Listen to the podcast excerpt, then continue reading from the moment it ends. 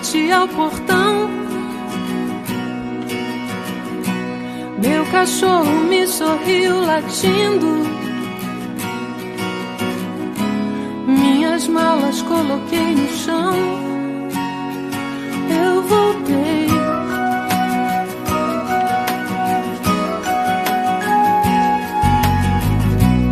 Tudo estava igual como era antes. Quase nada se modificou. Acho que só eu mesmo mudei e voltei.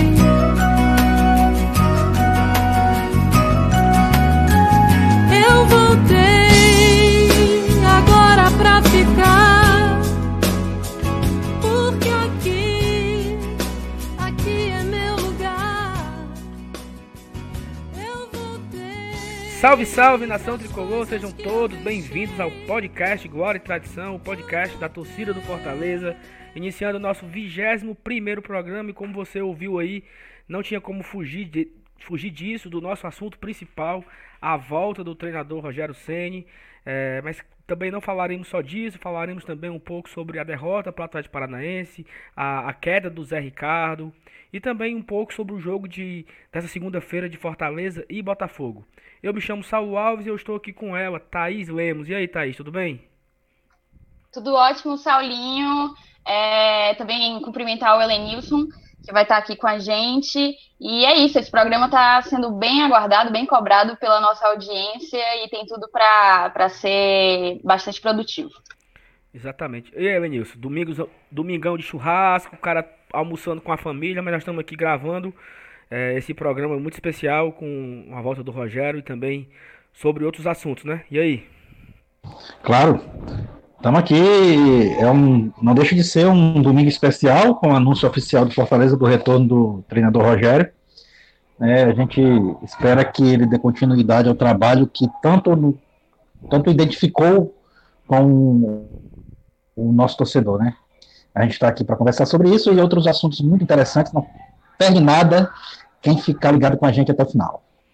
Perfeito. E aí, assim, a gente precisa, é, antes de falar do Rogério, antes de falar do anúncio do Rogério, a gente precisa contar a história desde quando, desde o de início da história, né? E o início dessas, dessas nova história do Rogério Ceni, ela se inicia na derrota de pro Atlético Paranaense, 4 a 1 na última quinta-feira lá em Curitiba, no, no famoso tapetinho, e onde o Fortaleza praticamente ele não entrou em campo, né? A gente pode até, a gente até combinou no Twitter que a gente não vai fazer é, melhor e pior da partida, porque não existiu o melhor da partida.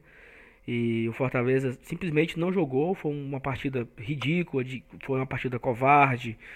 Fortaleza achou um gol ali com o pênalti e depois ele simplesmente não conseguiu mais produzir, não conseguiu atacar, não conseguiu jogar. E, e aí, Thaís, o que, que você tem para começar o programa falando sobre Atlético Paranaense 4, Fortaleza 1? Rápido, porque falar de derrota já passou, mas a gente precisa falar disso também, né, para enfatizar, para ir contando a história passo a passo como ela ocorreu, né?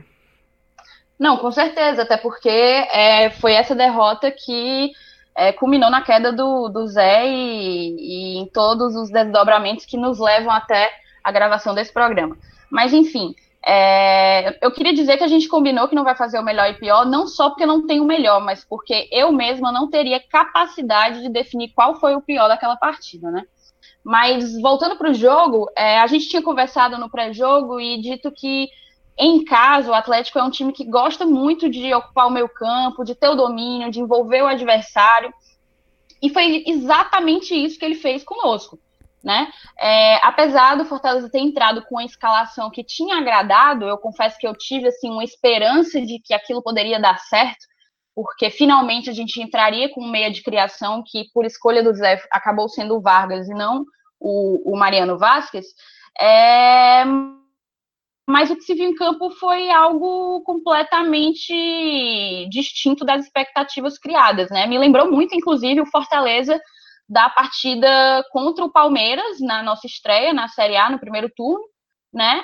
Um time apático, é, sem, sem, sem ter a bola em nenhum minuto, um time que não conseguiu é, ter domínio do jogo em momento algum, se destacar no jogo em momento algum durante todos os 90 minutos. Como você falou, Saulo, a gente achou um gol, a gente teve a felicidade de ter marcado um pênalti ao nosso favor. Acabou sendo um pênalti, efetivamente, porque o Léo Pereira ele faz um movimento que a arbitragem chama de não natural, mas foi apenas isso que o Fortaleza produziu. Né? E uma coisa que me que, que era muito curiosa para mim é porque eu não sei se a apatia do time em campo passava para o treinador ali na área técnica ou se era a partir do treinador que estava passando para o time em campo. Mas assim, ambos estavam numa, numa, numa vibe, numa mesma vibe. Uma, vibe de uma partida que só um time entrou em campo e foi o, o Atlético Paranaense. Antes de passar a fala para o Elenilson, eu queria destacar alguns pontos específicos. No nosso pré-jogo, a gente, a gente falou do Rony, eu inclusive falei a expressão fator Rony, né? E de fato, o Rony se destacou muito na partida e se destacou muito por culpa nossa também, não só ele tem todos os méritos, é um puta jogador, mas o Rony, o Rony, perdão, teve muita liberdade pelo, pelo corredor esquerdo, que no caso é a nossa lateral direita, né? Ele participou diretamente dos três primeiros gols, só não participou do último. É, e, e foi assim, o Atlético atraía a marcação, sempre deixava o Fortaleza ia com uma recomposição esquisita, desorganizada, sempre deixava alguém solto, alguém sem marcação, né? Sempre o Atlético chegava em maior número no nosso, na nossa área, era impressionante, umas falhas grosseiras de, de, de marcação. E um Boeck muito sem ritmo, o que já era esperado, ele não jogava há quatro meses, acredito eu, mas assim, no segundo gol eu estranhei um pouco, porque ele ficou completamente parado, assim, sem reação. É, para mim, o Romarinho tentou muito, mas estava muito difícil. Às vezes ele até conseguia dar umas arrancadas, mas não tinha ninguém para acompanhar, então acabava sendo é, uma, uma, jogada, uma jogada ofensiva completamente sem, efic sem eficiência nenhuma, né, sem efetividade nenhuma. E a gente entrou nas mexidas absurdas do Zé Ricardo, que eu vou passar para o Lenilson para ele dar as opiniões dele sobre a partida e sobre as mexidas do Zé, que para mim, de tudo que aconteceu naqueles 90 minutos trágicos, foi o que, o que de pior poderia ter, ter rolado. Fala aí. Pois é, é, assim, eu, eu assisto futebol desde 1982, né? Então a gente começa a, a ver em cada partida algumas particularidades de que, que cada jogo promove. Quando a gente joga fora de casa contra um adversário mais qualificado, a gente, pô, se a gente sair na frente, a gente pensa logo que é importante. Vamos sair na frente, que aí joga a torcida contra a gente e tal. Mas pelo momento que o Atlético vivia, eu até pensei, é, comentei, eu não, eu não gosto de, de, de ser assim um mensageiro do, do apocalipse, né? Mas eu imaginei assim, rapaz, o momento que o Atlético vive, o jogo começou é, daquele jeito, o Atlético não com tanto ímpeto, apesar de habitar o nosso campo de nosso campo de defesa uma, um constante, né, em constante tempo, né, uma posse de bola, eu acho que beirando os 70%, se não me engano, até o, a televisão que estava transmitindo o jogo lá mostrou a estatística. É, até comentei no, o jogo terminou com 63% para o Atlético. Pois é. Eu até comentei que esse, esse, tipo de posse de bola na Arena da Baixada, né, naquele gramado sintético que eles são acostumados, eu até comentei, rapaz, a gente jogar com esse estilo de jogo, chamando o Atlético para cima, é, é uma afronta ao setembro amarelo. É porque é uma tática suicida. Você, você se manter no seu campo de defesa contra um adversário qualificado, que é acostumado a jogar naquele campo, mas é como eu estava dizendo, é, existem situações que é interessante você sair na frente, mas eu não via. Eu não sei porque, eu, eu vi eu, pelo momento do Atlético, aquele clima de ter sido campeão recentemente da Copa do Brasil, a torcida sem, sem nenhuma possibilidade de, de se irritar com o time por conta de um, de um resultado ruim. Eu imaginava que sair na frente era tipo assim, é, cutucar onça com vara curta, né? Sei lá, é, é, foi uma coisa que me veio à cabeça na hora. E e o pior é que acabou sendo. Né? O gol, o gol que a gente fez parece que incitou mais ainda né, o time da casa a vir com mais fúria, com acordar no jogo e acabar mostrando a sua superioridade. E assim, com relação ao, ao ex-treinador, porque é, a gente está falando de um resultado que é passado. Passado em todos os sentidos, até porque o, o comandante daquele jogo não é mais o nosso treinador. Mas é, que a gente pode dizer é, que até as substituições feitas por ele, teve um, é, trocar um zagueiro por outro, eu acho que foi, eu não boto nem tanta culpa dele colocar o Natan no jogo, porque o Quinteiro teve que sair, é, mas o substituições... ele joga melhor pela esquerda, então a opção era o Natan realmente. O Paulão não estava no banco. Pois é.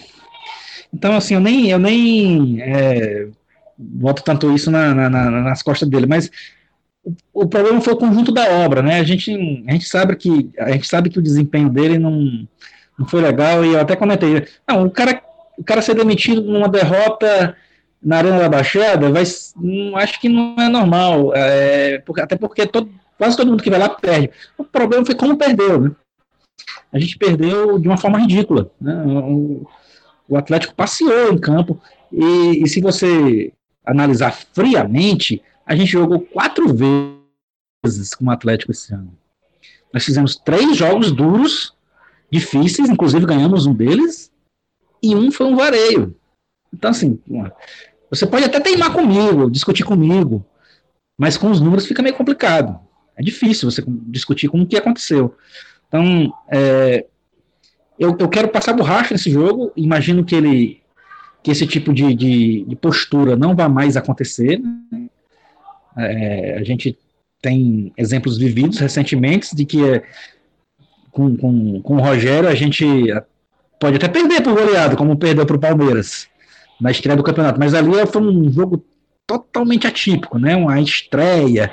É, a gente acabou enfrentando um time que na época estava jogando mais bola do que o que joga hoje. Essa é a verdade. O Palmeiras naquela época estava jogando bem.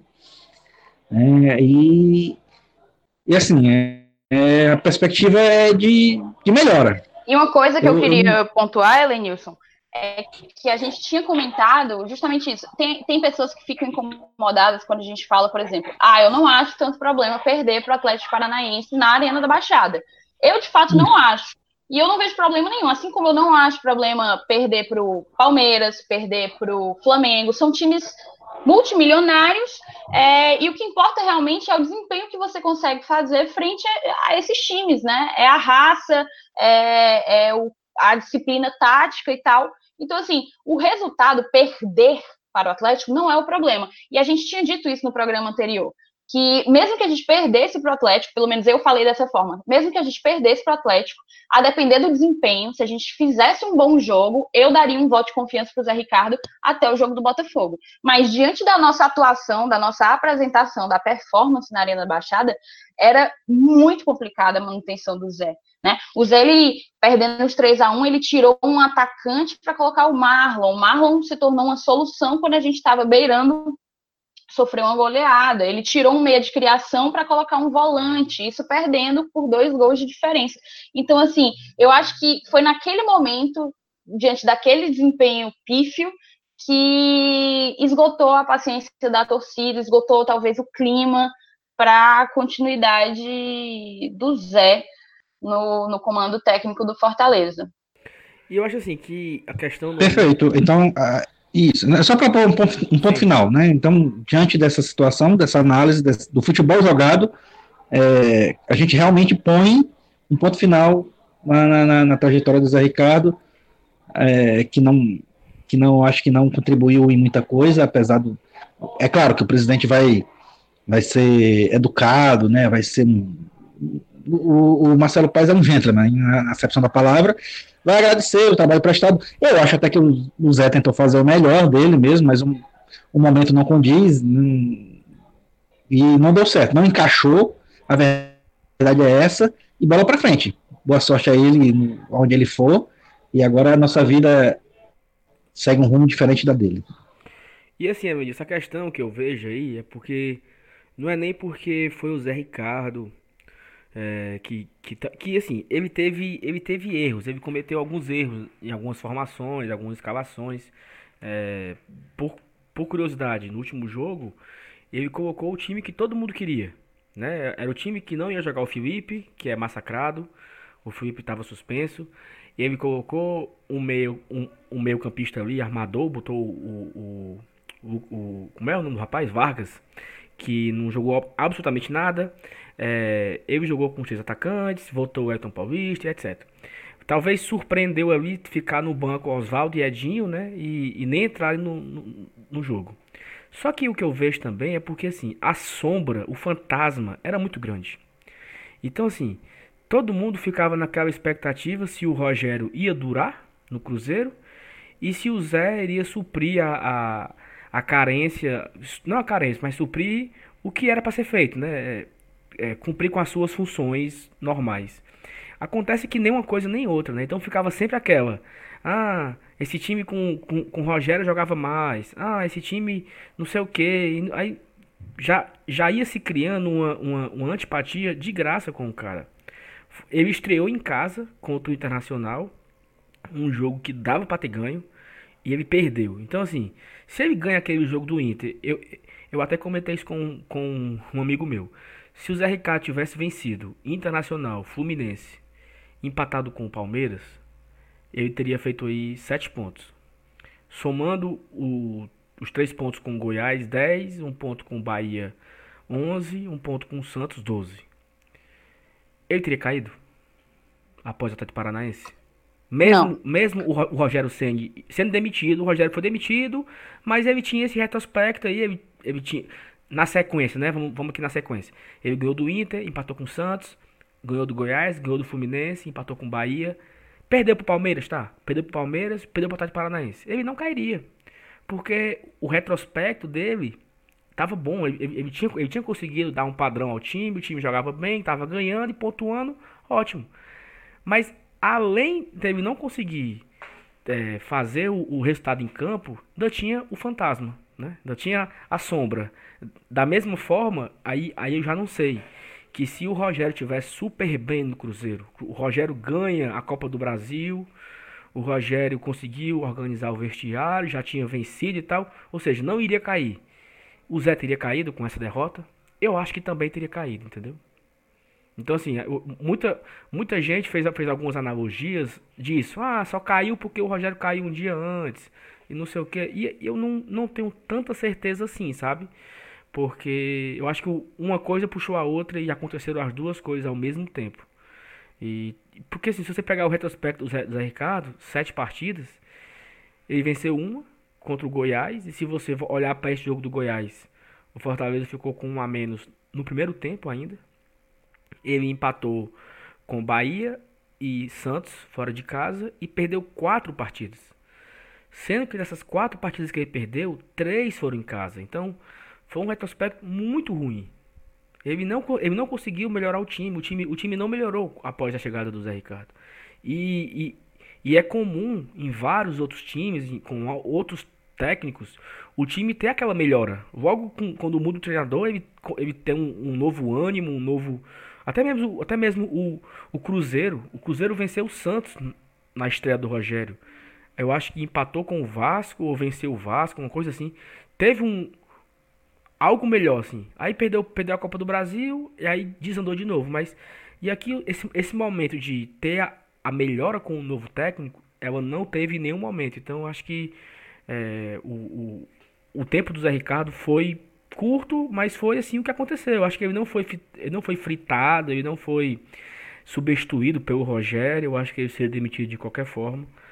E entrando. Não, de maneira nenhuma. Inclusive, eu vi a imprensa nacional querendo sugerir isso, como se o Fortaleza tivesse sacaneado o, o, Zé. E isso não existiu de forma alguma. O contexto do Rogério Ceni no Cruzeiro é completamente diferente do que ocorreu na demissão do Zé aqui com a gente. Os dois passaram o mesmo tempo, né? 45 dias na frente de cada time.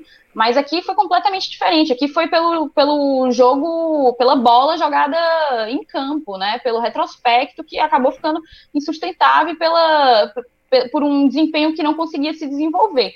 A, o contexto do Rogério com o Cruzeiro é completamente outro.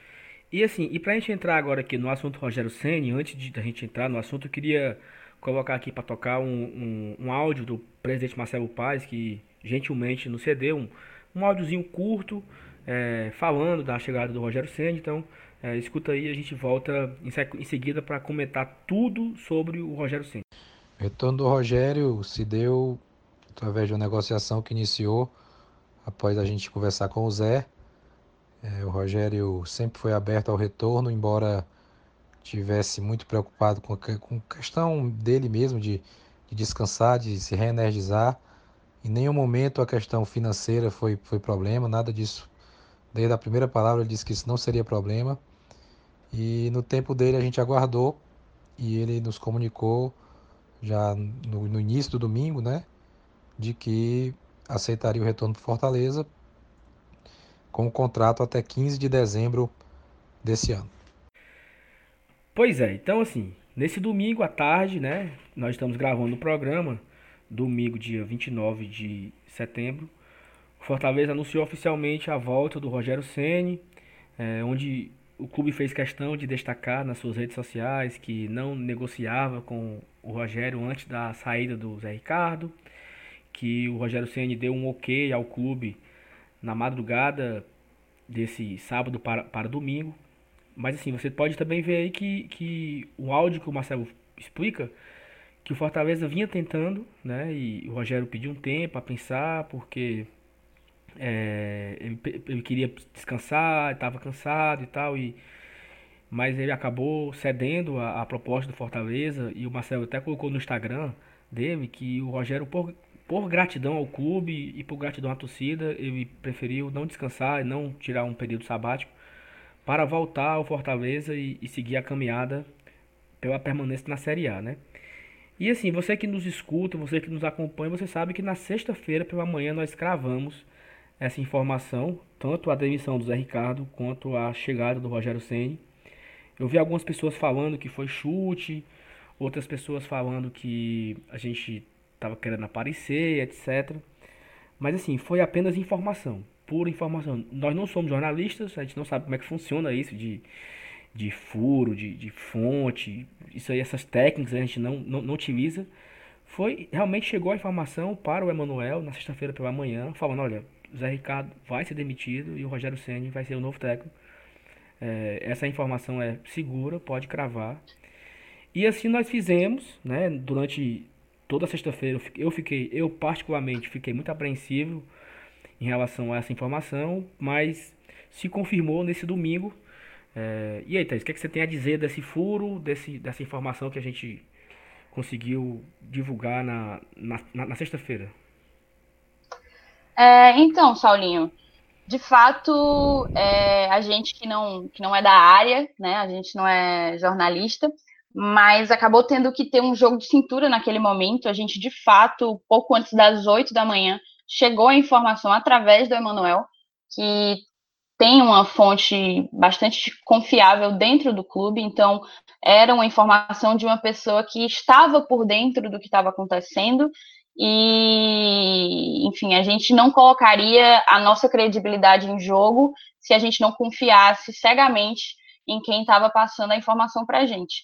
É uma credibilidade essa que faz parte da nossa construção é, dessa relação tão bonita que a gente tem com o nosso ouvinte e que ainda está em construção, porque a gente tem dois meses aqui, né? Então a gente não colocaria isso em jogo. É, o fato do Rogério ter dado sim hoje, meia-noite, isso não contradiz em nada ao furo que a gente deu. O Rogério chegou hoje, de ontem para hoje, em Fortaleza, inclusive. É, o que foi que a gente falou na sexta-feira, às 8h12 da manhã? A gente falou que o Zé Ricardo seria demitido. Até aquele momento não se falava isso, pelo contrário, era a torcida completamente insatisfeita com os boatos de que o Zé permaneceria até o Botafogo, que é uma partida que a gente tem que vencer.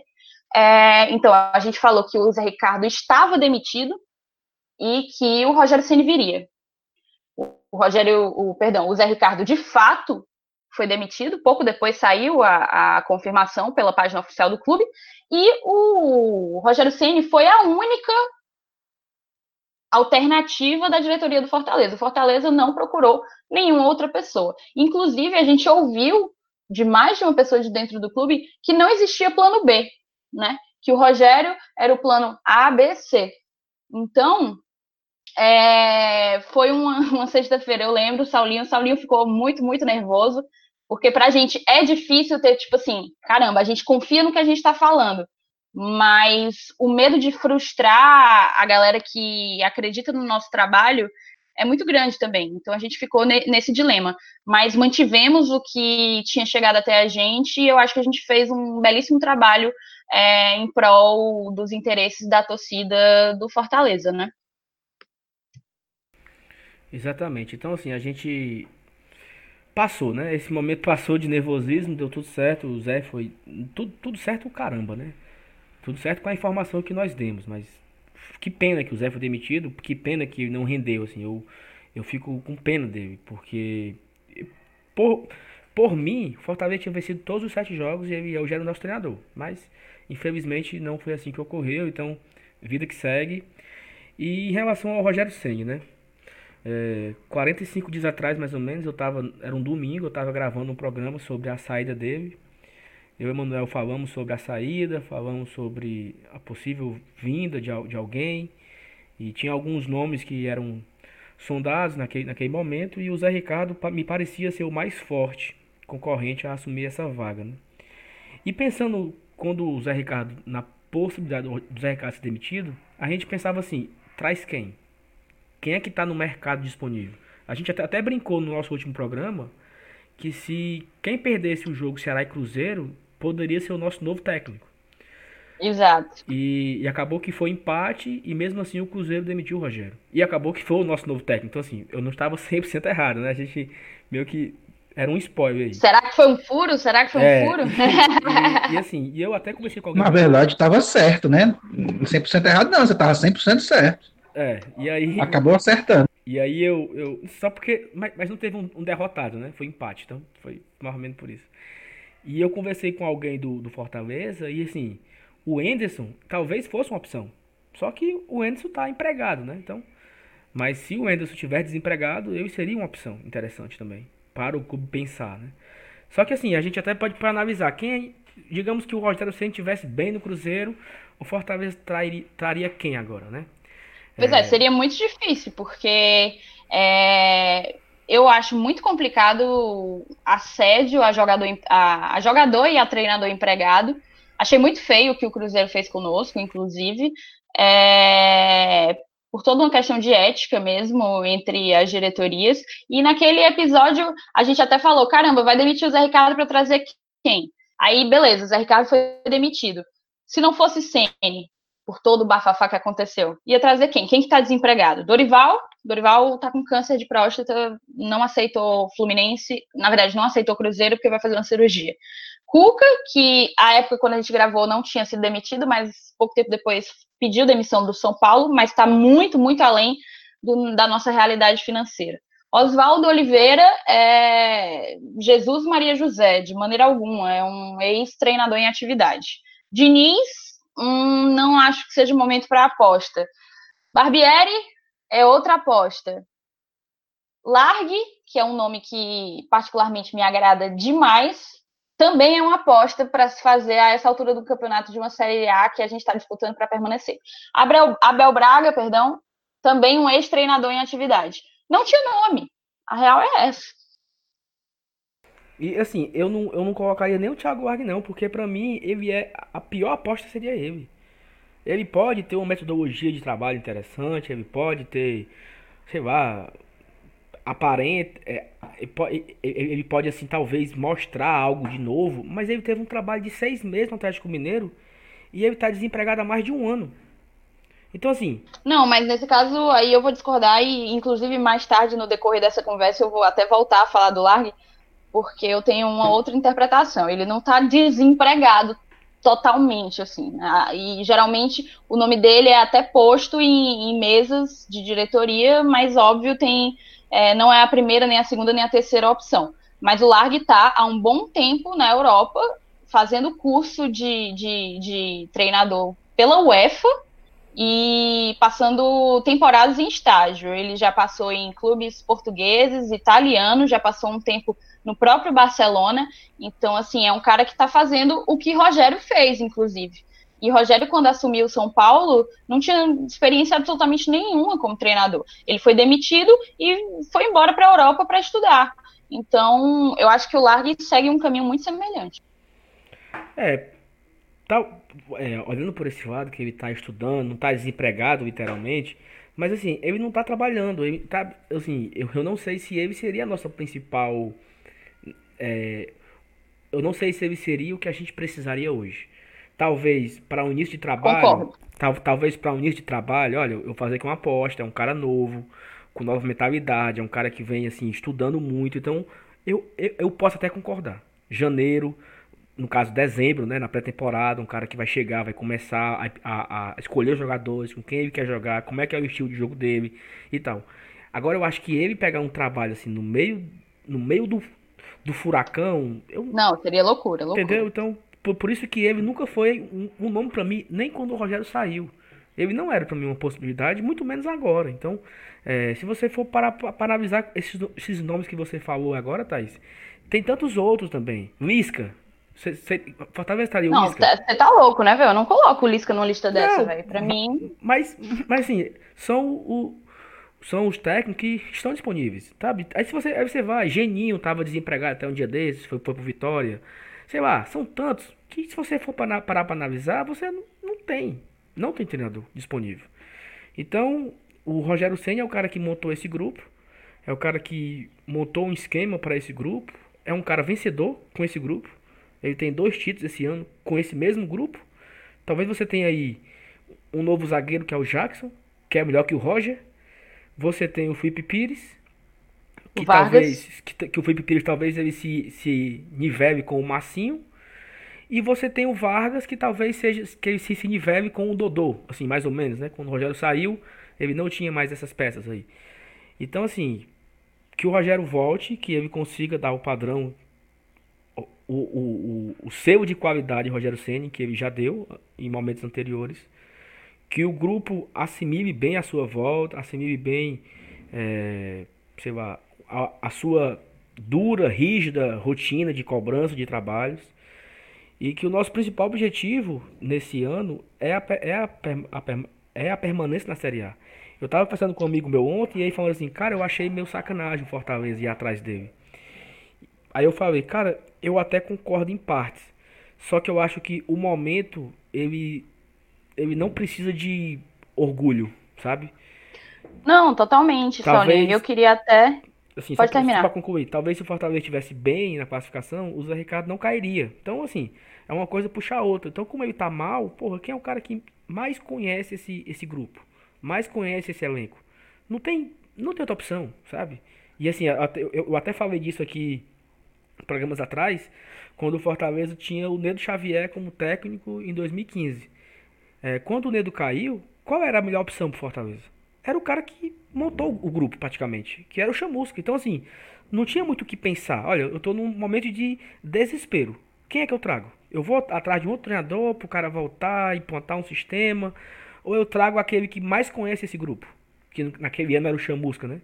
E o Chamusca nos deu o título, um dos títulos cearenses mais emblemáticos da história. Então, não só o Chamusca, mas e- você está entendendo o que eu tô querendo dizer? Que ajudou. Se fosse outro treinador, talvez não tivesse dado tempo para incorporar Não, eu o compreendo. Então, eu compreendo. acho- E a gente tem que pensar também que a gente chegou no momento da Série A que a gente está tendo jogos, dois jogos por semana, né? Então vão haver, vão haver é, semanas que praticamente não vai existir treino se a gente for jogar em, em lugares muito distantes, que tenham muitas conexões e, e etc. O que a gente está tratando aqui, que você iniciou muito bem, inclusive, é dos prós e dos contras do retorno do Rogério, né? É, o contra principal que eu, que, eu, que eu visualizo seria justamente todo o bafafá que existiu com a saída inesperada dele para o Cruzeiro, rompendo um contrato. Na verdade, é, usando as palavras que o, que o Marcelo Paes usa, né, ele cumpriu o contrato no momento em que ele pagou a multa, mas ele interrompeu um trabalho que ele disse que é, levaria até o fim. Então, de fato, aquela situação foi uma situação muito chata, é, porque gente, ele é um ídolo da torcida, então quando, quando é, a facada, digamos assim, vem de quem a gente menos espera, acaba que, que magoa. Então eu entendo a parcela da torcida que tem mágoas por conta disso, Mas assim, eu enxergo, eu tento enxergar o futebol de uma maneira muito profissional, sabe, gente? Quem, quem é apaixonado pelo Fortaleza somos nós. Somos nós três aqui, somos quem está ouvindo a gente, somos nós torcedores. O Rogério, apesar de todo o apreço que ele tem por nós, é, ele é um profissional, então ele teve os motivos dele, na minha opinião, é, foi uma decisão equivocada. Hoje talvez ele concorde com isso, é, mas é, são contra, e na minha, na minha visão, contra muito pequeno diante de, justamente como você falou, ele conhece o elenco, foi ele quem montou, ele sabe qual é o DNA do Fortaleza, que é um DNA ofensivo, é, sempre foi, óbvio, em alguns trabalhos, a depender do técnico, a gente tinha uma, um desempenho um pouco diferente, mas o Fortaleza ele tem um, um DNA de ser um time é, para frente, né? Não é um time historicamente retranqueiro. E isso combina muito com a filosofia do Rogério. Ele é ídolo da torcida por tudo que ele fez por nós, pelos três títulos emendados que ele nos deu, inclusive o maior título do futebol cearense. É, ele tem uma ótima relação com o Marcelo Paes, né? E o mais importante, segundo informações que a gente apurou, é, o retorno dele ele foi consentido pelas lideranças do, do grupo, né? Do elenco. Então, diante de tantos fatores positivos para a volta dele, eu acho que se apegar a, a, enfim, o recente episódio da sua saída é muito pouco. É não pensar no Fortaleza e na nossa necessidade de permanência na Série A. É isso que a gente precisa, acima de tudo. E eu queria trazer um detalhe importante para haver também aqui no programa uma interação com as nossas redes sociais. É, a gente fez uma enquete no Instagram perguntando o que é que os nossos seguidores achavam é, do retorno do Rogério. E, assim, eu, eu, confesso que eu sabia que o Rogério agradava a uma enorme porcentagem da torcida, mas eu fiquei um pouco chocada com o resultado. Eu não sei se o nosso Instagram ele é uma bolha ou se isso realmente reflete é, toda a massa da torcida tricolor. Mas o resultado deu 97% de aprovação, né? 97% de uma torcida tão diversa quanto a nossa é um número muito difícil de se alcançar para um técnico, né? Então é, é isso que a gente está falando. É, pesando os prós e os contras, havia muito mais prós para o retorno do Rogério do que, do que contras. Acho que foi uma bola dentro da diretoria. E, e Avenilson, na tua opinião, qual seria assim, o principal contra da vinda do Rogério? Rapaz, assim, é, a gente vê o, uma troca de treinador sempre com, como um marco na trajetória de um clube de uma competição. É, a queda do Zé Ricardo não, não, não tem o Rogério como principal fator. O principal fator da queda do Zé Ricardo é o próprio Zé Ricardo, a própria campanha, próprio, os próprios números dele. E, independente da gente ter aquela afinidade que é impossível de não ter, né, porque a gente tem um elo emocional muito forte com o Rogério. Óbvio que isso é natural por conta das conquistas, né, por conta da, da história que ele construiu no clube de uma forma hum, rápida, a gente pode dizer assim, um intervalo de tempo muito curto, né, se a gente for comparar com treinadores dos anos 70, anos 80, anos 90, é, o próprio presidente Marcelo Paes o considera como o maior treinador da história do clube, e se a gente for analisar bem, tudo isso no intervalo de menos de dois anos. Tá? Então é uma, é uma história efêmera e muito intensa. Tá? Então isso cria um elo com o torcedor, é, um elo muito forte. Então, assim, independente disso, eu concordo com tudo que vocês falaram. O melhor treinador para assumir a vaga do Zé Ricardo independente de tudo isso que eu citei agora, desse, desse lado emocional, desse lado histórico recente, o melhor treinador era o Rogério, por conta de que ele tem montado o elenco, ele conheceu o elenco, o, o, o time joga é, ainda ainda tem ainda está no sangue da equipe aquela, aquela aquele esquema tático que ele implementou. Então, tudo isso para se mudar durante uma competição já é difícil. Imagine uma competição do nível da Série A. Então, não existia outro nome mais forte que o do Rogério. É, e isso eu estou falando é, friamente, analisando friamente com relação ao, ao, bem do Fortaleza hoje, com relação ao esquema tático, a, a melhoria a curto prazo. Então, independente desse elo emocional, dessa força que move o nome Rogério Senna hoje no meio do torcedor, ele indubitavelmente era a melhor opção. Tá? Então, eu acredito que por isso, somente por isso que o Marcelo faz até, como a Thaís falou aí, o Marcelo falou que o, Rogério era o plano A, o plano B, o plano C, porque ele sabe disso. Né? Hoje chegar um treinador diferente de, de do, Rogério, do Rogério, um cara que, que chegue, que vai conhecer o elenco, que vai implementar a sua filosofia, o seu estilo de jogo, daqui que se adapte, daqui que se molde, ou ele cai, ou a gente cai. Tá? Ia ser uma, uma constante troca de treinador que ia acabar num, naquele círculo vicioso que ia culminar no nosso rebaixamento eu não estou dizendo para vocês aqui, para vocês, meus amigos, nem para os torcedores do Fortaleza, que o Rogério voltando é 100% de certeza da gente não ser rebaixado. Mas eu estou trabalhando em cima de probabilidade.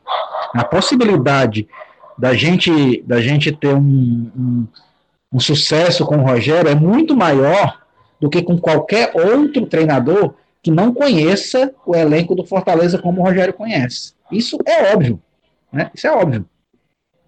Então, é, eu acho que a gente tem muito a comemorar, sim, hoje, com a volta do Rogério. Né, a nossa possibilidade de, de permanência na Série A aumenta. Isso é estatística, não, não é certeza, probabilidade. A gente está trabalhando em cima de probabilidade. E eu estou muito feliz por, por a gente ter essa chance de novo de ver o Rogério continuar o trabalho que, que ele começou e que a gente viu que estava dando resultado. Eu, eu particularmente, estou muito satisfeito e, digamos assim, até certo ponto otimista. Saulinho, eu queria te pedir permissão para fazer só um, uma parte aqui, um momento um pouco full pistola, antes da gente entrar num tema bem polêmico do anúncio, que foi o tempo de contrato. Uhum. Mas é porque, enfim, paralelamente aqui à gravação do, do, do nosso programa, eu tenho visto algumas reações esquisitas e a gente tem visto desde que desde que a gente anunciou que o Rogério voltaria algumas manifestações um pouco esquisitas de torcedores de outros times, né, principalmente do rival e de outros times nordestinos, meio que dizendo que foi uma humilhação é, fazer uma nova proposta ao Rogério, que é, o time do Rogério Ceni. E tipo assim é, me referindo especificamente ao rival, eu acho um pouco contraditório, considerando que no momento de enorme desespero do Ceará, o Ceará trouxe de volta um técnico que já tinha uma história e uma identidade com o clube, é, fez um busto para esse técnico, é, fez um troféu por um escapamento do rebaixamento para a segunda divisão. Então, assim, nada mais justo do que o Fortaleza em um momento de instabilidade, de resultados ruins, necessitando permanecer na Série A, é, que todo mundo sabe, que não é, não é, não é segredo para ninguém, e eu não tenho a menor vergonha de falar isso, pelo contrário, porque eu sou a gente, a torcida do Fortaleza é consciente da realidade financeira do clube. O nosso campeonato, ele é o campeonato da permanência. Então, no momento de instabilidade, de baixo desempenho e de resultados ruins, a gente trouxe de volta quem nos conhece, quem nos trouxe enormes glórias e quem pode nos manter no nosso maior objetivo, que é estar na Série A de 2020, sabe? É, não vejo contradição nenhuma, o, o Fortaleza segue sendo uma instituição, instituição séria, o Rogério segue sendo um profissional no mercado, a gente tem um contrato até o dia 15 de dezembro, naquele momento resolve seu contrato, cada um segue sua vida e pronto, eu não vejo nada de humilhação nisso, é, é uma relação extremamente profissional, cada um tem o seu objetivo, e uma coisa que tem que ser pontuada, é, a demora do anúncio deu principalmente porque o Rogério estava reticente em permanecer trabalhando. ele praticamente não tem férias desde dezembro de 2017, que foi quando ele assumiu o Fortaleza. E eu imagino que ele deve estar bastante abalado pelo que passou, pelo, pela fritação, por ter sido minado e fritado no Cruzeiro, enfim, deve estar esgotado mentalmente e fisicamente. E Rogério tinha dúvida se retornaria, se permaneceria trabalhando ou se iria descansar. E se ele permanecesse trabalhando, ele deixou isso muito claro para o Fortaleza, que a única equipe que ele pegaria seria nós, justamente por toda a consideração e pelo respeito que ele tem pela instituição e pela torcida. Então, é, avisar aos nossos ouvintes que não entrem nessa pilha e cada um seja consciente da grandeza do nosso clube e da relação profissional que a gente mantém com o técnico Rogério Senna.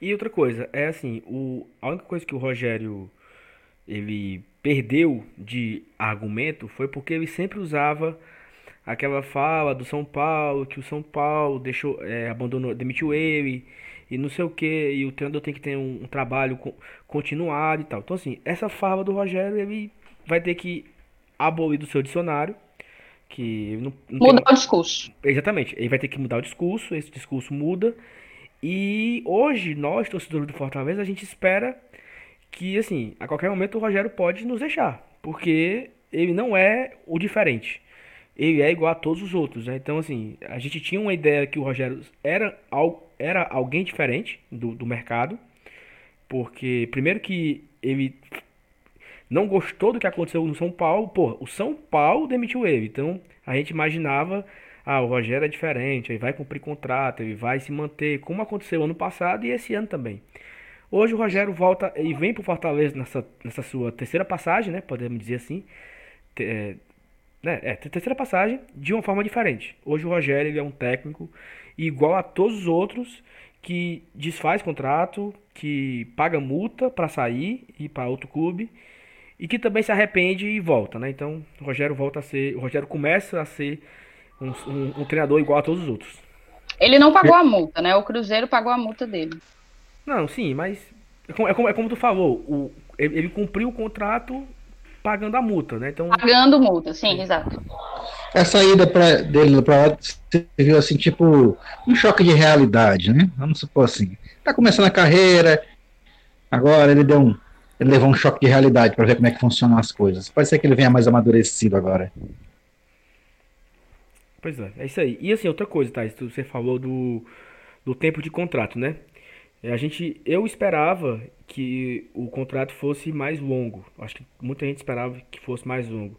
E há quem diga que a demora na, na oficialização do, do contrato, do, do, do, do anúncio do Rogério, se deu a isso, né? Porque talvez o Fortaleza quisesse um contrato longo e o Rogério não quis. Mas o, o presidente falou que a demora foi porque ele estava em dúvida se queria ou não aceitar o desafio, né? E assim, em relação ao tempo. Na verdade, ele estava em dúvida se ele queria ou não continuar trabalhando. Né? Isso, se é, ele isso, é, pausava é, por um período sabático ou se continuava mantendo o ritmo de trabalho. Isso. E, e, o, e o, único, o único trabalho que ele aceitaria seria o Fortaleza, né? Nenhum outro ele aceitaria. Mas assim, olhando por um lado, foi até bom esse contrato ser até o final do ano. Porque assim. Eu particularmente achei ótimo. Porque assim, eu eu preferia até o final do ano que vem, porque já já garanti, olha, independente do que aconteça, ano que vem nós temos Rogério de novo para seja o que Deus quiser. Só que por outro lado, isso tem um custo, né? Independente do que aconteça no final desse ano, o Fortaleza vai mudar o seu patamar para o ano que vem. Se ele estiver na Série A, ele muda o seu patamar. Ele vai elevar as suas receitas, ele vai elevar os seus ganhos, as suas, o, seu, o seu poder de capital, o seu poder de compra aumenta. E se ele for rebaixado, ele também muda de patamar, porque ele vai reduzir tudo isso. Então ele vai ter que chegar para um cara que ganha muito, e dizer, olha, vamos fazer aqui um acordozinho para você ir embora. Eu não tenho como me pagar, porque estou na série B e tal. Então, é, dependendo do que aconteça, o Rogério pode ser o nosso técnico em 2020 também. Por que não, né? Só que vai, ter vai ser feita uma nova negociação no final do ano e eu acho que os dois saem ganhando nisso. Nem o Rogério se amarra e nem o Fortaleza se amarra, tendo que o, tendo, tendo que o Fortaleza se livrar disso depois com uma possível multa e etc, né? Assim, claro, se o Fortaleza, se o Fortaleza se manter, é muito mais fácil essa negociação ser bem sucedida no final do ano, né? E assim, Saulinho, é, de fato, o tempo de contrato até o dia 15 de dezembro desagradou grande parte da torcida, né? Só que eu concordo com você, eu acho positivo. É, para encerrar um ciclo mesmo, no ano que vem a gente inicia, a gente tem a oportunidade de iniciar um novo trabalho com uma nova filosofia, é, fazendo uma pré-temporada, o que é completamente diferente de ter que se virar como a gente teve que se virar, por exemplo, é, com o Zé. É, o presidente, a gente, a gente conversou com o presidente Marcelo Paes, né? E eu perguntei se o, o, o, prazo até 15 de dezembro era uma condição do Rogério, ele falou que de forma nenhuma, é, que foi um acordo, que em nenhum momento questões de salário ou de tempo de contrato foi um empecilho para a contratação, era realmente apenas aquela dúvida do Rogério se permanecia trabalhando ou não. E eu acho que é isso. Talvez, é, enfim, eu fiquei sabendo que no ano que vem tem as eleições da diretoria do São Paulo, né? O, o Rogério já deu várias entrevistas dizendo que não retorna ao São Paulo enquanto o atual presidente Leco estiver lá. Eu não sei se ele tem interesse, Rogério, de passar um período mais calmo, nos 110 volts, descansando. E, enfim, para depois tentar a sorte no São Paulo, não como dirigente, que fique claro para ninguém confundir, mas indo ao São Paulo é, sem o Leco, ou se ou se ele tem outros objetivos para a carreira dele, mas eu acho positivo para ambos os lados o contrato até o dia 15 de dezembro. E, e aqui eu até comento do Largue, que você disse que não apostaria e tal. Aí sim, o Rogério nos mantendo na Série A e, e, e indo embora, eu acho uma oportunidade para o Largue, por exemplo. O Largue é um cara que eu admiro, eu acho que é um cara ousado, que tem novas ideias, um perfil muito semelhante ao do Rogério e é algo que cabe no nosso bolso e é dentro da nossa realidade financeira, né? Então, eu acho que não, não carece de maior polêmica o tempo de contrato, não. É, vamos ter em mente que a gente vai ter o Rogério até o fim da Série A. O objetivo dele é nos manter e encerrar com chave de ouro um ciclo de uma tríplice coroa, um acesso no ano do centenário e uma permanência na Série A no ano seguinte. Perfeito. Então, passando a limpo em todo esse assunto Zé Ricardo e Rogério Ceni, nós já temos um novo jogo contra o Botafogo na segunda-feira e me parece que a torcida ela tá meio esmurecida aí para esse jogo, né? É, o check-in foi finalizado na noite de sexta-feira, na noite de sábado, né? Na, na, na noite de sábado foi, o check-in foi finalizado com 10 mil check-ins feitos apenas. No último jogo contra o Palmeiras tivemos 15 mil, então uma queda aí até significativa, mas um jogo numa segunda-feira à noite. O time, é, tem também a questão do dia, né? O time com várias derrotas seguidas, acho que até é um pouco aceitável isso, né? Mas talvez. Talvez a... o retorno do Rogério dê um ânimo, né? Isso, deu, deu um ânimo para esse jogo, a galera vai. Pois é, eu até comentei, se esse retorno tivesse sido anunciado na quinta ou na sexta-feira, podia inventar 40 mil para segunda-feira. É, não dá tempo, não dá tempo 40 mil não, mas eu aposto em um público acima de 25 mil para amanhã, na segunda-feira, né? É, agora, o ideal agora era os 30 para manter a média, né? Talvez, é, talvez com. Talvez chegue a isso, eu não duvido não, viu? 30 mil, Anis, tu acha que dá? Cara, agora eu não duvido mais não. É sério, não duvido mais não, é capaz de dar. É. Bora nessa então, torcer pelos 30 para pelo menos manter a média e já já ultrapassar o Palmeiras. O foco é total no Botafogo. O Rogério, apesar de já estar em Fortaleza, e se eu não me engano, ele vai comandar um treino agora à tarde, não sei se já está comandando, é, mas ele não vai estar amanhã no banco de reservas, né? Porque, enfim, tem que haver um tempo antes da partida para inscrição no BID, ele mas, não está inscrito. Mas deve ir o francês. A burocracia. O francês pode ir. Porque... Não, mas o francês não está no BID, né? Mas não precisa. O Mardoni também não estava no BID. Porque para o auxiliar técnico, é, não precisa estar tá, tá no, tá, tá no bid, mas a função da pessoa é auxiliar técnico. Então ele assina como auxiliar técnico e o técnico não assina, fica em branco. Então, assim, é, o Fortaleza podia burlar, ah, o Rogério é o auxiliar técnico, né? Mas aí é, é, você pode ir pro STJD, ser julgado e, e, pode ser penalizado. Mas como o. Se, se, se você pegar o, o borderô do jogo contra o CSA, eu acho que o. Thaís, é Mardônio ou é Marcondes? É Mardônio, amigo. Toda vida ele confunde. Não, não, não, não. Olha aí, tu me confundindo. Tu chama Mardônio, mas o nome é Marconi. Pronto, o Marconi, ele tava naquela partida como auxiliar técnico. Ele não tava como treinador, entendeu? Até porque, para ser treinador, precisa ter aquele, aquele, aquele curso da CBF, que é uma, uma liberação pró, não sei o que, CBF, não sei das contas, que você paga 20 mil reais para tirar essa carteira. Então, para você ser treinador, você precisa ter essa, esse negócio aí. E não é todo mundo que tem, né? Então, quem não tem, vai como auxiliar técnico, nesses casos. Então, eu acho que é capaz de, do francês ir no banco de reservas, junto com o Nelson e o Danil. Quantos bolas tem no jogo, né? E o Rogério fica lá no, fica lá no, no Skybox, lá em cima, acompanhando o jogo. Vamos Fortaleza. Vamos Fortaleza. É, enfim, mas eu acho que já está na hora da gente falar de pré-jogo de Fortaleza e Botafogo, né? Sim. O Fortaleza, ou perdão, o Botafogo, ele tá numa sequência ruim também, assim como a gente, tá começando uma crisezinha por lá. É, vem de uma vitória, um empate e três derrotas e tá na 11 colocação na tabela com 27 pontos. Não sei se vocês lembram, mas quando a gente fez aquela análise do primeiro turno, o, o Botafogo era o único que não estava entre o 11 e o 20, mas que a gente colocava no, no é, nervosão, né? Mas agora a situação se normalizou e o Botafogo já retornou para a área de classificação do nervosão. Enfim, é, geralmente o Botafogo ele joga num esquema 4-4-1 e eu já peço desculpas aos nossos ouvintes que tenham um maior apreço por tática, mas eu conheço muito pouco do Botafogo, eu tenho meio que mais o que fazer do que ficar assistindo tantos jogos do Botafogo.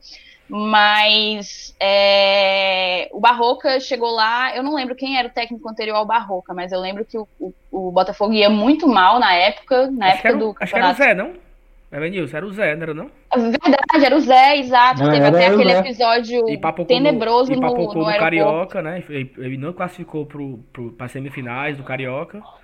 Foi, ficou- teve aquele episódio horrível lá no. A galera só faltou dar nele, o clube não deu suporte, Isso, enfim. exatamente, Pois é. exatamente.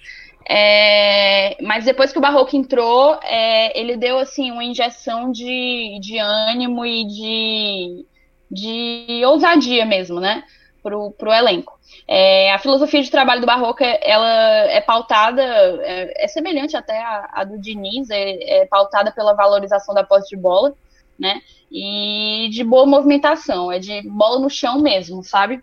É, ofensivamente, geralmente eles costumam variar a, a formação ofensiva num 3-4-3, fazendo o que eu até tinha dito na, na- no pré-jogo passado do Atlético Paranaense. Como é que eles fazem esse 3-4-3? Não são três zagueiros, no caso. É, é o recuo de um volante para fazer a saída de bola junto com os dois zagueiros, ou um lateral, né? É, então ele faz essa saída de três e busca verticalidade quando está com a posse de bola, pelo meio, geralmente. Apesar de eles terem um lateral muito bom, Marcinho, inclusive, foi contra- contratado, ó, convocado agora para a seleção brasileira pelo Tite. Tite é meio sem critério, mas foi, foi convocado agora para a seleção brasileira pelo Tite para substituir o Danilo.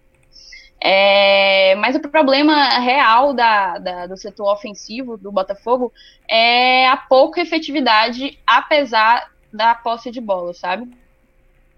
É, eles não têm conseguido converter essa posse em chances claras de gol, em bons desempenhos, e, e tem aumentado cada vez mais o número de passes errados, sabe? E num jogo é, desse, propositivo, de posse de bola, de rolar a bola, de mexer no- no- no- no- nas zonas do campo, acaba que o passe certo ele é uma ferramenta imprescindível. É, Defensivamente falando, o que é que eles costumam fazer, né? Quando eles estão recompostos, digamos assim, eles jogam num 4-1-4-1 ou num 4-1-3-2, né? E eles têm duas opções de jogo ofensivo a depender do adversário, sabe? Quando é um adversário um pouco mais reativo, é, eles acabam entrando com blocos altos de marcação, né? Que no caso seria a partir da, da linha de meio campo, eles fazem aquela é, pressão na marcação na saída de bola do, do adversário, geralmente com alguns encaixes individuais, né? Eles encurtam os espaços para quê? Para que para forçar o recuo do adversário no seu próprio campo de defesa e tentar forçar um chutão, né? Que é algo, inclusive, que o Rogério tem, tem pavor, né? O famoso chutão. Por quê? Porque forçar o chutão ele é induzir ao erro do adversário, porque a chance é, em um chutão é, é, a chance de quem disputar a bola fica com ela. Então é aquela coisa da segunda bola. É, acaba que isso isso faz com que o, o Botafogo consiga retomar retomar a posse depois de perdida. Porém, se o adversário ele tem a capacidade de conseguir suportar essa pressão, né? Ou seja, não, não se não recuar, digamos assim, frente a esse início de, de pressão por bloco alto, acaba que o Botafogo ele muda de estratégia e, e, faz uma marcação zonal ao portador. O que, que, é? A marcação zonal, ela no caso é o contrário de um encaixe individual, né? Eles marcam os espaços do campo, meio que impedindo o portador da bola, é, meio que ficando na frente da linha de passe do, do portador da bola. É, eu acho que o ideal para nós, Fortaleza, é forçar esse tipo de jogo defensivo do Botafogo, de marcação zonal ao portador e forçar uma, uma baixa dos blocos deles, né? A recomposição do Botafogo, ela é, na minha opinião, ruim. Então, eu acho que a característica do nosso time de ter uma boa velocidade, ela pode ajudar a, num contra-ataque, surpreender, sabe, o sistema defensivo do, do Botafogo e pegar a última linha da defesa com três, que é, são os três da saída de bola, ou às vezes por dois, porque eu já vi em muitos, em muitos jogos do Botafogo eles serem pegos de surpresa com só os dois zagueiros recuados, é, devido a essa recomposição lenta o Botafogo não é um time muito rápido. E eu acho que é, é por aí que a gente tem que jogar. É, tentar explorar os corredores, todos os corredores que forem possíveis, lateral ou mesmo pelas costas entre os dois zagueiros, em velocidade, para tentar pegar o, o, Botafogo se recompondo ainda, né, com transição rápida. E, e fazer a pressão na saída de bola deles também, fazer o mesmo pressão na saída de bola e forçando o erro. Ter disciplina tática na defesa, porque o Rogério agora voltou e a gente sofria muito gol com ele, mas eu espero que com duas opções de meia de criação no banco ele não me invente um 4-2-4 de novo. E é isso, tentar pegar o Botafogo ainda se recompondo do 3-4-3. Eu acho que a escalação vai ser Boeck, o Felipe Alves ainda não se recuperou, a gente tem o Tinga, o Quiteiro, o Jackson, espero que ele use o Jackson. Há um boato aí de que na época ele não, não queria o Jackson, não sei se isso é verdade, talvez a gente descubra. Tá aí, só, É, só, só pode rapi- dizer. rapidinho. O, o Quinteiro tá bem, né, pro jogo. Ah, é, ainda tem esse detalhe, não sei, né? Não, não ouvi nada do, Pois é. do, do- Acho que foi só cãibra, não? É, eu acho que era mais um desgaste físico mesmo. Nada demais, né? Ok, ainda bem. Mas também pode ser que seja desgaste físico e que o ideal seja, sei lá, os fisiologistas recomendem poupar para não haver lesão, né? Ele pode estar na iminência de, de uma lesão mais séria. E assim, Enfim. E, e- só usando esse gancho aí, que o Quinteiro é o único que, que, não, que tinha jogado todos os minutos da Série A até a saída Exato. do Porto Paranaense. Então, assim, ele saiu ali, já era o quê? Já era 30 do segundo tempo, mais ou menos, né? Isso. 25 para 30, talvez, 30, 30 e alguma coisa. Ou seja, ele só, ele só não jogou na Série A esse finalzinho aí do jogo. Até agora ele tinha jogado as 21 partidas. É um monstro, né? Demais. É novo ele, então eu acho que ele aguenta o tranco, mas Mas mesmo assim, né? Não... Muitos jogos aí nas costas. Enfim, mas aí tem o Jackson, tem o Carlinhos, né? Que o Rogério costumava ter uma predileção pelo Carlinhos ao invés do Bruno Melo. É, o Felipe, com certeza, acho muito difícil o Felipe não jogar. O Felipe é um jogador de confiança do Rogério.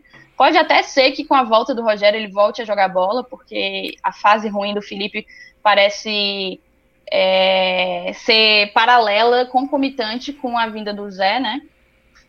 E Juninho, Mariano Vasquez, vamos ver qual vai ser a do Rogério, se ele vai optar por Mariano Vasquez ou Matheus Vargas. Eu suspeito que a gente vai ter várias surpresas nessa escalação de segunda, se o se for o Rogério que, que vai montar, e eu acredito que seja.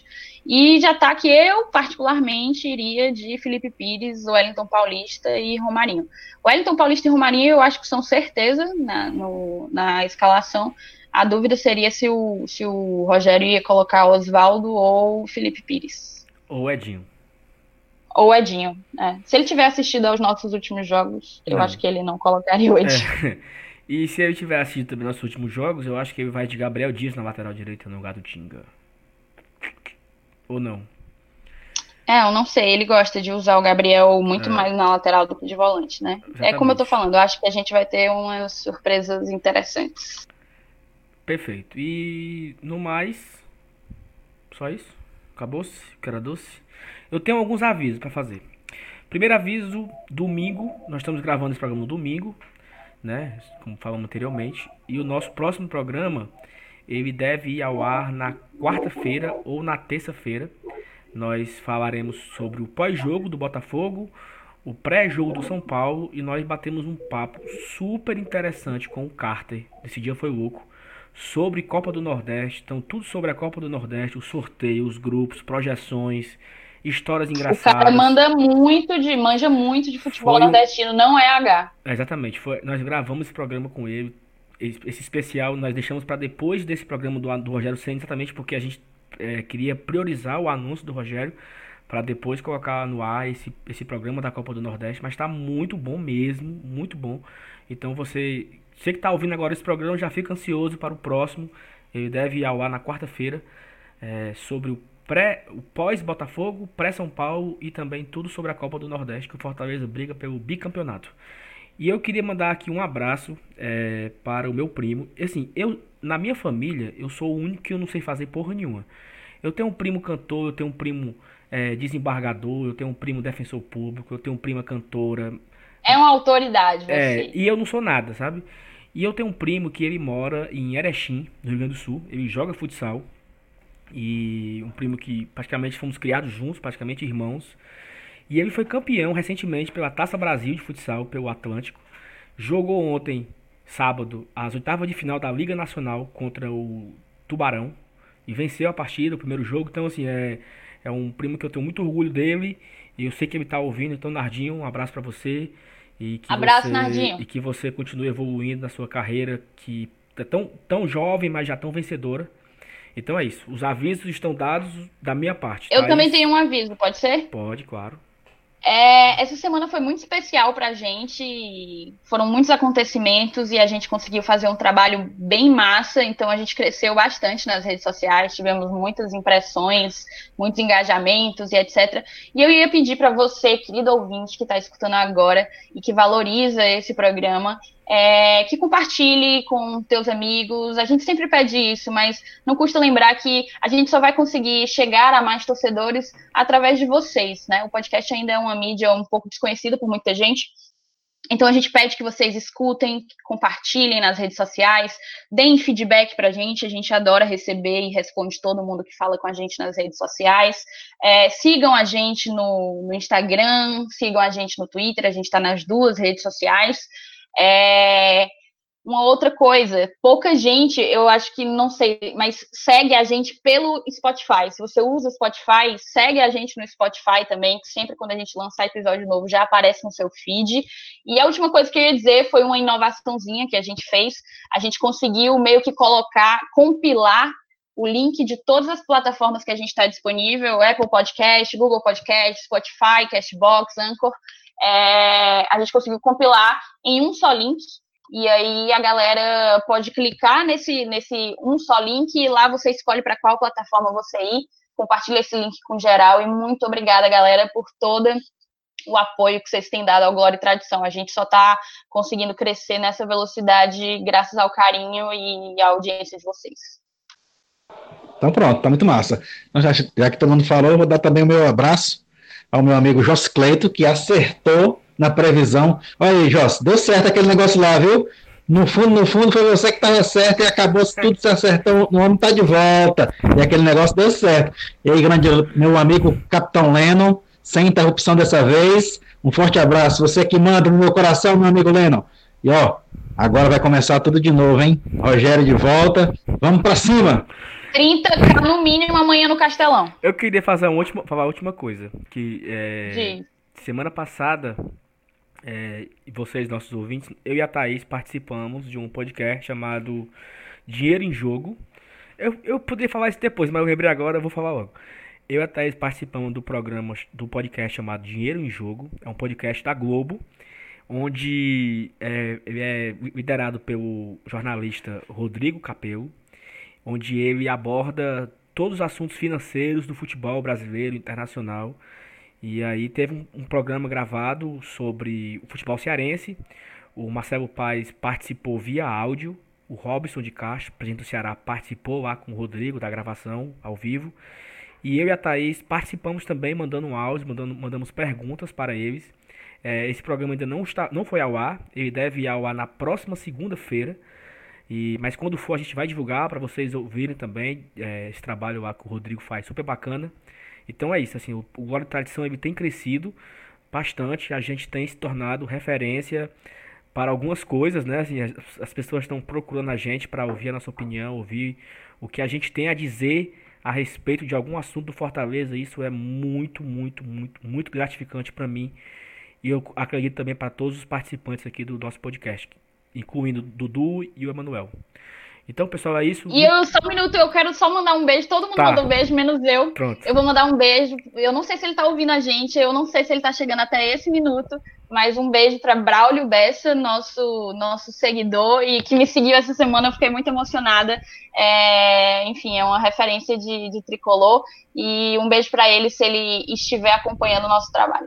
E se ele estiver acompanhando o nosso trabalho, Braulio, fica o convite mais uma vez para a gente poder gravar aí um programa Pra gente Sempre. ficar falando qualquer coisa. Nem que, seja, nem que seja ficar rimando. Eu rimo de um lado e você rima do outro. Uma competição de rima. Programa 50 minutos de rima. 50 minutos de rima, exatamente. Então é isso. Valeu, pessoal. Obrigado a todos. Obrigado a todos. Valeu, Até a valeu. próxima. Valeu. Beijo. Valeu, um abraço. Um abraço.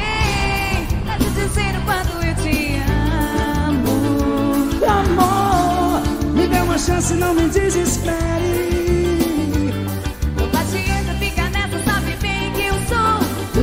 paixão. Voltei pra te fazer feliz. Voltei pra te dizer o quanto eu te amo. Amor, me dê uma chance, não me desespere.